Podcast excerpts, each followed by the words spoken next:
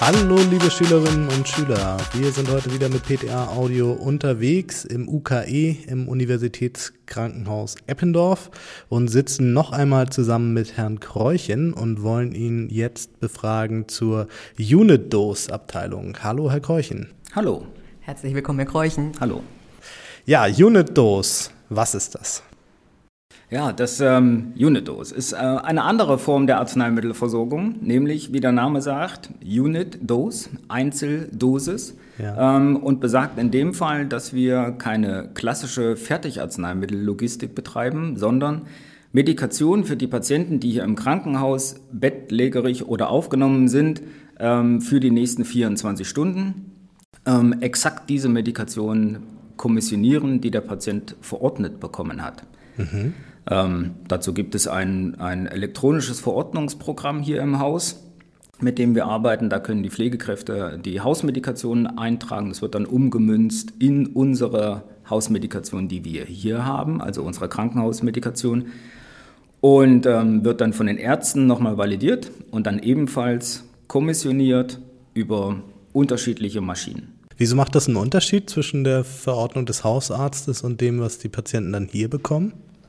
Ja, manche, manche Patienten haben ja besondere Firmen, die haben wir nicht bei uns im Programm. Wenn es zwingend so sein soll, dann können die Stationen diese Sachen auch bestellen. Dann ordern wir das beim Großhandel, wenn es zum Beispiel heißt, der Patient verträgt nur Medikament XY. Ansonsten versuchen wir auf unseren Hauskatalog umzustellen und die Patienten mit der Medikation zu beliefern, die wir da haben, um nicht noch extra Kosten und ähm, Aufwand zu generieren. Und wie läuft das dann? Gehen Sie dann mit dem Tablettenblister an das Bett des Patienten und drücken Ihnen dann dafür morgens eine, eine Tablette raus oder wie kann ich mir das konkret vorstellen? So ist der bisherige Weg, ohne die sogenannte Unidose-Versorgung. Es war ja immer oder ist auch in vielen Häusern noch so, dass in der Nacht die Medikation durch das Pflegepersonal gestellt wird, ähm, in einen kleinen Einnahmebecher und dann ja. hat der Patient fünf Tabletten, alle klein weiß rund mhm. und weiß nicht, was er bekommt, ähm, sondern darf nur schlucken in dem Fall, äh, wenn das denn geht.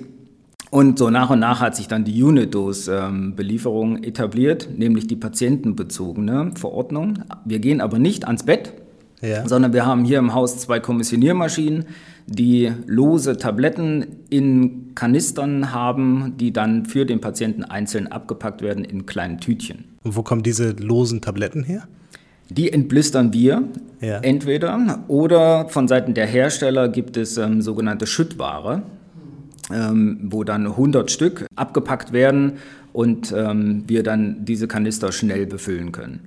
Leider wird auf der einen Seite die, die Unit-Dose-Versorgung in Deutschland immer mehr, mhm. aber die Hersteller schränken die ähm, Produktion von loser Ware immer mehr ein, weil es natürlich ein Umstellen des Produktionsprozesses ist. Mhm. Da ist unsere Lobby noch nicht stark genug. aber ähm, immer mehr Firmen springen auch auf diesen Zug auf, um die Häuser dann ähm, mit loser Ware zu beliefern. Das heißt, das manuelle Entblistern ist ja noch ein wichtiger Tätigkeitsbereich. Durchaus. Und ja. äh, das nimmt auch ganz viel Zeit in Anspruch, ja. äh, weil man sich ja vorstellen kann, nehmen wir wieder mal das Beispiel Pantoprazol. Wir haben 1200 Betten, ähm, 1200 Patienten kriegen jeweils eine Pantoprazol. Und ähm, ähm, wenn es da keine Schüttware gibt, dann muss, damit die Station das nicht stellt und wir das maschinell verblistern können, natürlich lose Ware da sein. Und ähm, da sitzt dann jemand ähm, hier im Haus und entblistert. Das ist meistens eine studentische Hilfskraft, ähm, ein Pharmaziestudent, der dann hier gleich noch einen Fuß in die Tür kriegen kann ja. und ähm, auch noch ein bisschen Erfahrung sammeln kann. Mhm. Und Sie haben jetzt eben schon Tütchen gesagt. Kriege ich dann für jeden Einnahmezeitpunkt ein Tütchen oder wie sieht das dann aus?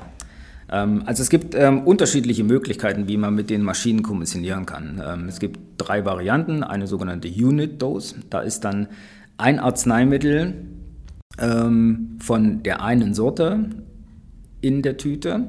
Ähm, und dann gibt es ähm, ein Kombi-Dose. Mhm. Da sind dann mehrere Arzneimittel von derselben Sorte in einer Tüte. Und dann gibt es noch Multidose, wo man unterschiedliche Arzneimittel bis zu vier in unserem Haus hier, bis zu vier unterschiedliche Arzneimittel pro Tüte verpacken könnte für einen Einnahmezeitpunkt. Okay, und die Tütchen sind dann beschriftet, nehme ich an. Genau, ne? genau. Mit, mit allen relevanten ja. Informationen, so wie in der Apotheke eine Rezeptur beschriftet wird, mhm. ähm, sind unsere Tüten beschriftet. Und die Tütchen werden maschinell befüllt. Wird das dann hinterher nochmal kontrolliert oder vertraut man der Maschine? Nein, also ja, es wird kontrolliert. Wir vertrauen. genau. Die Maschinen sind sehr, sehr sicher. Ähm, was aber immer mal, also jeder Kanister, der bei uns in den Maschinen ist, wir haben eine Kapazität von 336 Kanistern, also 336 unterschiedliche Arzneimittel, die wir in der Maschine haben können. Jeder Kanister ist auf dieses bestimmte Arzneimittel kalibriert und mit einem RFID-Chip versehen. Und ähm, beim Erst, bei der Ersteinrichtung verknüpft man alles über unterschiedliche Scannersysteme, ähm, damit man und auch unsererseits im Vier-Augen-Prinzip, damit da nicht, nicht das falsche Arzneimittel reinkommt. Weil alles, was eine größere Tablette als eine, bleiben wir bei Pantoprazol ist, würde natürlich nicht durchfallen, aber es gibt ja auch kleinere Tabletten als eine Pantoprazol. Und wenn das falsch befüllt werden würde, könnte man auch das falsche Arzneimittel abpacken. Ähm, dafür haben wir dann aber hinterher noch sogenannte optische Kontrollgeräte. Also jeder Schlauch, jede Tüte, die produziert wird, durchläuft dieses optische Kontrollgerät, wird fotografiert und die Tablette, die dann in der Tüte ist, wird mit einer Datenbank abgeglichen. Ähm, und die Maschine sagt dann, ja, ist richtig, ja, ist falsch, ist gebrochen, ist irgendwas, liegt schief, ich kann es nicht richtig erkennen. Mhm. Und ähm, im, im, nächsten Step sitzen dann wieder die PTAs da und prüfen die Fehlermeldungen der optischen Kontrollgeräte. Wenn denn dann eine Tablette kaputt gegangen sein sollte, wird diese auch wieder im Vier-Augen-Prinzip und nochmal ein zusätzliches Foto gemacht, repariert. Also man nimmt die Defekte raus, packt eine neue rein, das wird vorher abgeglichen und dann wird nochmal ein Foto gemacht. Ähm, genau. Auch da gibt es unterschiedliche Varianten auf dem Markt mit den Kontrollgeräten und ähm, Tablettenkommissionierern. Bei uns läuft es so. Mhm. Wie viele Patienten werden auf die Art und Weise versorgt? Ähm, das komplette UKE. Also 1200 Betten, die wir hier haben. Wir haben, um nochmal auf die Fertigarzneimittellogistik zurückzukommen, wir beliefern ja auch noch andere Krankenhäuser mit Versorgungsverträgen. Da gehen natürlich, ist natürlich nochmal ein ganz anderes Volumen, aber ähm, unser Haus mit der Arzneimittellogistik und der Unidos-Versorgung. Mhm. So dass der Arzneimittelvorrat auf den Stationen nach unten gefahren werden konnte, nur noch ein kleiner Stationsbedarf da ist, weil der Rest über die Unidos kommt. Kann ich denn alles in diese Unit-Dose verpacken oder gibt es auch Arzneimittel, die da nicht rein dürfen? Ja, also ähm, was wir hier machen, sind nur Tabletten. Ähm, was die Maschinen können, sind nur ganze Tabletten und Kapseln. Alles, was als ähm, Dosierung kleiner eine Originaleinheit ist, ähm, wird händisch gestellt. Also auch da gibt es einen extra Arbeitsplatz, an dem über ein bewegliches Tablett ähm, die Tabletten dann ähm, gestellt werden auch wieder alles Computer- und RFID-Chip gesteuert. Ähm, und da können dann halbe, dreiviertel ähm, und sowas vorbereitet werden, die dann an die Maschine überführt werden und dann aber ebenfalls kommissioniert werden. Also alles, was Tabletten und Kapselform betrifft, ja. Und das wird dann auch wieder händisch gebrochen. Also da sitzt ein PDA und genau. äh, zerbricht die Tabletten. Ja, genau. Ah, ja. mit, einem, mit einem Tablettenteiler ja. bei denen, die etwas schwerer gehen, aber ansonsten wird da auch die individuelle Dosis abgepackt. Genau. Was nicht funktioniert, sind Pflaster. Äh, was nicht funktioniert, sind äh, Brechampullen. Dafür haben wir noch einen zweiten Bereich, weil wir ja versuchen, die Medikation, die komplette Medikation für die nächsten 24 Stunden für den Patienten zu liefern.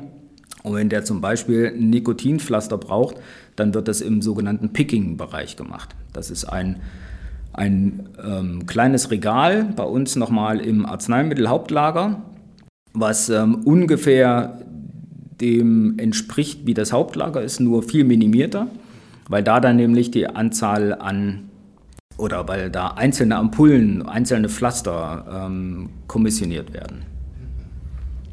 Und dann ist der Schlauch ja irgendwann fertig. Ne? Vier-Augen-Prinzip kontrolliert, er ist fertig, er ist, äh, die Fehler sind behoben. Und was passiert dann mit dem Schlauch? Wie kommt er zum Patienten? Ähm, wir, haben, wir kommissionieren das Ganze in einem Reinraum ähm, und ähm, wenn die letztendliche Kontrolle abgeschlossen ist, wird das durch eine Materialschleuse in den, in den Offizienbereich übergeben. Dort nimmt das dann jemand in die Hand und ähm, dann kommt nochmal ein spezieller Service. Ähm, die Schläuche sind dann letztendlich als sogenannte Spaghetti-Schläuche in dem Korb, ein wildes Durcheinander. sind aber auf dem Schlauch selber alphabetisch sortiert. Und wir haben dann noch eine Kollegin, die als Service hier im Haus die einzelnen Patienten trennt, in Kisten überführt, ähm, die dann verplombt. Und dann ist dieser Part der Tablettenkommissionierung fertig und bereit für die Logistik. Und dann kommt aus dem, aus dem Picking-Bereich kommt dann noch eine, eine oder mehrere Kisten, wo dann die andere Medikation drin ist. Also Paracetamol, Infusionslösungen, Pflaster, Ampullen und so. Ich wollte nur mal fragen, wie viele PTAs arbeiten da in der Abteilung? Also wir haben 17 PTAs ähm, im Bereich der Unidose-Versorgung.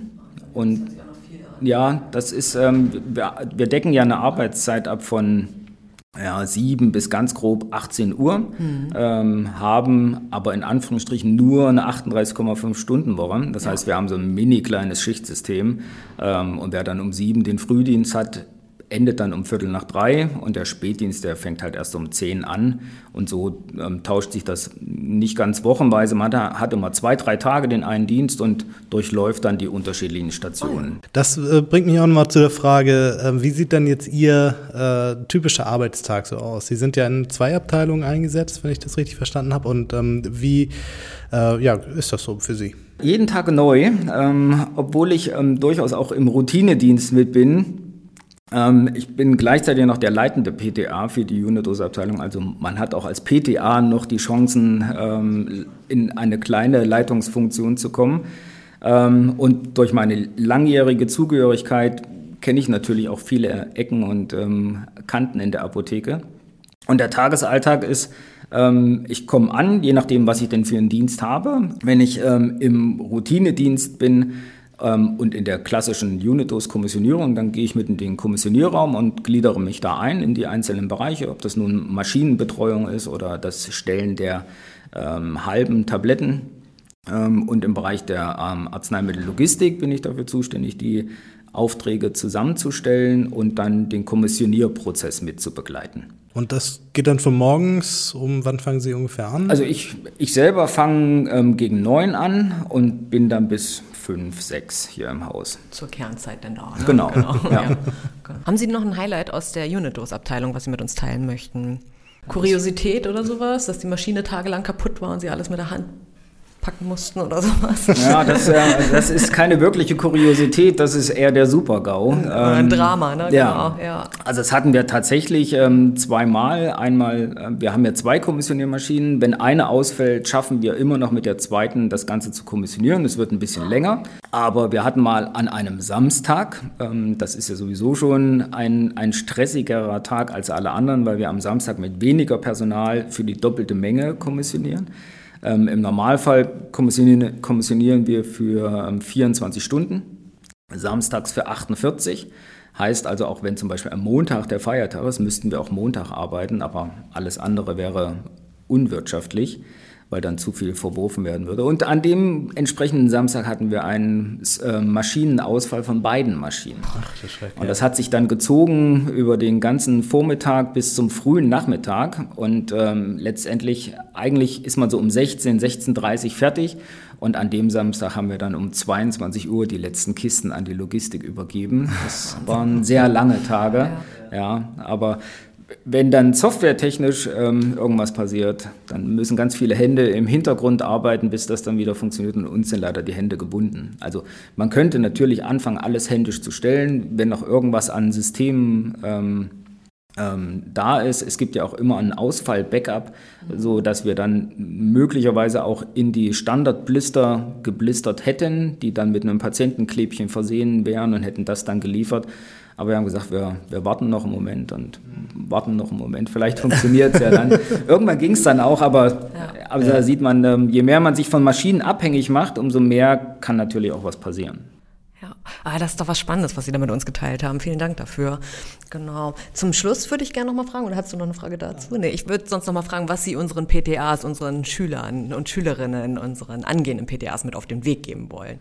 Auf jeden Fall das Interesse am PTA-Beruf beibehalten, ähm, weil sonst hätte man ja die Ausbildung eigentlich auch nicht angefangen. Das äh, Spektrum, was man als PTA machen kann, ist echt vielfältig und ähm, unsere PTAs hier im Krankenhaus haben auch alle ähm, lange Stehzeiten. Also wir haben eine relativ geringe Fluktuation. Wir sind 50, 60 PTAs, also schon ein relativ großer Anteil.